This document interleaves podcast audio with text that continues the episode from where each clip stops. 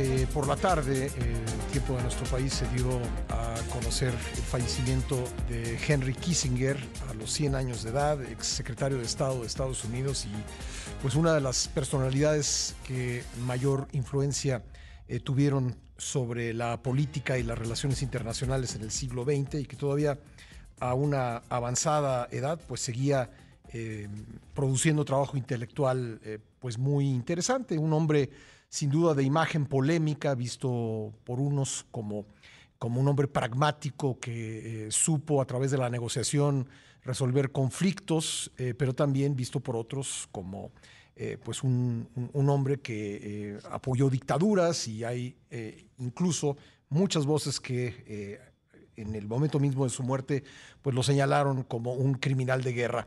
Vamos a platicar sobre Henry Kissinger con Jorge Castañeda exsecretario de Relaciones Exteriores, analista y profesor de la Universidad de Nueva York. ¿Cómo estás, Jorge? Bienvenido al programa nuevamente. ¿Qué tal, Pascal? ¿Cómo te va? Gusto saludarte. ¿Cuál es el balance eh, que harías tú de Henry Kissinger? Pues mira, hay que ver las tres facetas que me parece que son muy importantes. Eh, la primera, sin duda, sobre todo para eh, gente de América Latina y en menor medida de lo que ahora se llama el sur global, pues sí fue un personaje muy cuestionable. En América Latina, pues el caso emblemático, icónico, es la participación de Kissinger entre 1970 y 1973 en los intentos por derribar, por derrocar a Salvador Allende en Chile. Él fue eh, consejero de Seguridad Nacional en 1970, el primer intento por parte de Estados Unidos de que Allende no llegara a la presidencia, y en 73 pues era ya secretario de Estado cuando el golpe y obviamente pues hay eh, toda una hay una gran cantidad de pruebas que demuestran que Estados Unidos eh, estaba estuvo involucrado en el golpe, instigándolo o aprobándolo o mm, mandando guiños y eh, dando a entender que lo vería con buenos ojos, lo que tú quieras. Y luego también eh, Kissinger entre 73 y 76, también como secretario de Estado, pues em, digamos, le da un aval eh, una carta blanca a la dictadura de Pinochet, eh, sobre todo en materia de violaciones a los derechos humanos. Entonces, esa parte del expediente pues es incuestionable, ¿no? La segunda parte de este mismo capítulo pues son es el bombardeo eh, de Camboya y en parte y también de Haiphong en Vietnam en Navidad de 72, de principios de 71 y luego Navidad de 72, eh, para obligar a Vietnam del Norte finalmente a negociar bajo este, esta amenaza terrible. Eh, por eso es lo que ha sido sobre todo acusado, como tú decías, Pascal, de criminal de guerra.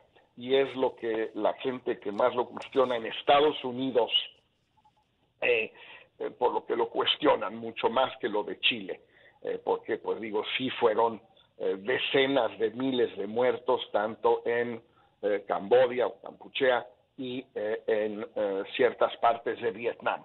Entonces eso no puede borrarse del expediente, ahí está y es imborrable.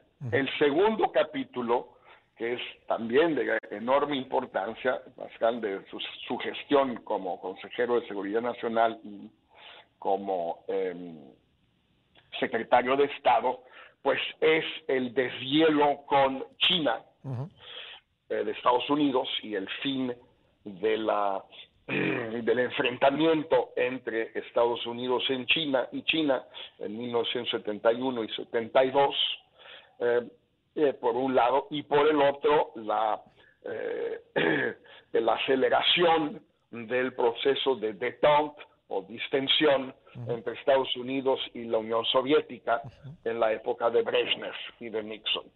e incluso de Gerald Ford, del cual fue secretario de Estado también un par de años. Y bueno, realmente pues eso fueron, esos fueron acontecimientos, procesos muy importantes para todos, muy positivos para todos. Quizás el de China pues no le convino mucho a la URSS y quizás el de la URSS no le convino mucho a ciertos sectores muy de derecha en Estados Unidos, pero en términos globales pues me parece evidente que esos fueron pasos muy importantes y muy positivos. Entonces ahí tienes este segundo expediente que es tan innegable, en mi opinión, como el primero. Y luego el tercero, a partir de 1977, Pascal, es el, Kissinger. Jorge Castañeda, habíamos perdido la comunicación y para retomar nuestra conversación, Jorge, nos hablabas de dos facetas eh, de Henry Kissinger, el papel que jugó en eh, Chile y, la guerra de Vietnam, y luego el papel que jugó en el deshielo con China y con eh, la Unión Soviética eh, por parte de Estados Unidos. Íbamos a platicar de su tercer papel a partir de que deja la Secretaría de Estado a partir de 1977.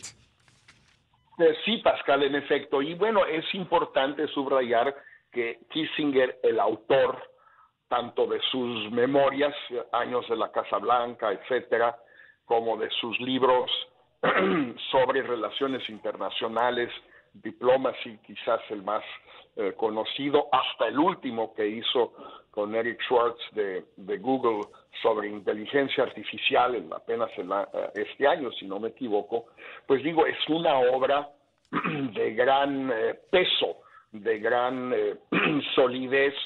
Las memorias, obviamente, pues son apologéticas, son autoexaltantes, eh, él es el héroe de todo y los demás son villanos, pero de todas maneras sí, en los dos tomos contó muchísimas cosas eh, muy interesantes. Y su obra, su libro sobre China, por ejemplo, es realmente, yo no soy un experto, pero en fin, es un gran libro on China. Y creo que no se puede, eh, digamos, omitir este tercer capítulo de Kissinger, el intelectual público, Kissinger, el autor, el historiador, el teórico de las relaciones internacionales. Em, yo, disfruté mucho el, último libro, no sé si sea el último, pero el de los liderazgos. Eh, me gustó particularmente el capítulo dedicado a Denauer. Adenauer, pues sí, es un, eh, también es un libro súper interesante, lleno de, digamos, muy perspicaz, eh, lleno de intuiciones, de visiones, pues de alguien que siempre entendió muy bien el uso del poder, eh, siempre entendió muy bien la realpolitik, siempre tuvo una visión, no diría yo científica de la política, pero hasta donde eso puede existir, pues sí, sí la tuvo o sí, en todo caso, de la política internacional. Y bueno, yo recordaría un, un par de, de, aspectos más personales, si quieres, eh, míos, eh, Pascal. Uno, cuando Kissinger va a, a Monterrey en la primavera del año 2000, invitado, ya no me acuerdo si por el TEC o no sé quién, y eh, se organiza ahí un encuentro con el entonces candidato Fox, que contribuyó a darle esa legitimidad internacional a Fox, que también obtuvo en sus viajes a América del Sur y a Washington, eh, que en parte le permitieron a Fox aparecer como una eh, como un candidato viable, verosímil para ganar la elección. Y después de eso, en varias ocasiones, acompañé a Fox o después yo personalmente solo a conversar con Kissinger sobre muchos temas internacionales, obviamente, la relación con México, el tema migratorio, y pues siempre fueron conversaciones extraordinariamente enriquecedoras. Uno puede decir cómo se puede juntar a alguien, ya sea Fox, ya sea yo mismo, sea muchísima gente, empezando el más reciente, Xi Jinping, hace que apenas un mes o dos, en Beijing, juntarse con alguien con las manos ensangrentadas. Bueno, pues eh, todo el mundo se junta con mucha gente con las manos más o menos ensangrentadas. Si hay algún beneficio obtener de ello, así lo vieron estadistas en el mundo entero, a lo largo de los últimos casi 50 años, desde que dejó el poder Kissinger, eh, y eh, pues así lo han visto académicos, intelectuales, eh, columnistas, etcétera. Y creo que pues es una, una mente y una figura pues, de enorme trascendencia para la segunda mitad del siglo XX. Jorge, nos quedan un par de minutos. ¿Tú, tú dirías que mm, teorizó algo eh, en, cuanto a la ciencia política, en cuanto al poder? Eh, ¿Dejó algo teórico escrito que, valga la pena mencionar? Yo no, sé si teóricamente, digamos, le dio forma a través de sus escritos eh, y sus reflexiones a la escuela llamada realista de las relaciones internacionales, de la política exterior de Estados Unidos, a digamos, a diferencia de la llamada eh, visión idealista o principista, wilsoniana, si se quiere.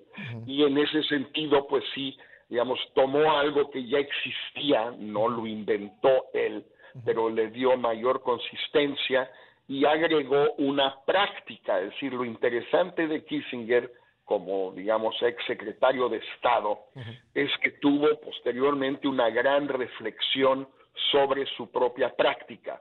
Hay muy poca gente en Estados Unidos o en México, por cierto, que han tenido a la vez la posibilidad de poner en práctica una política exterior X, la que te guste, y además tener la capacidad de reflexionar sobre ella antes de estar en el poder, por así decirlo, y después de haberlo estado.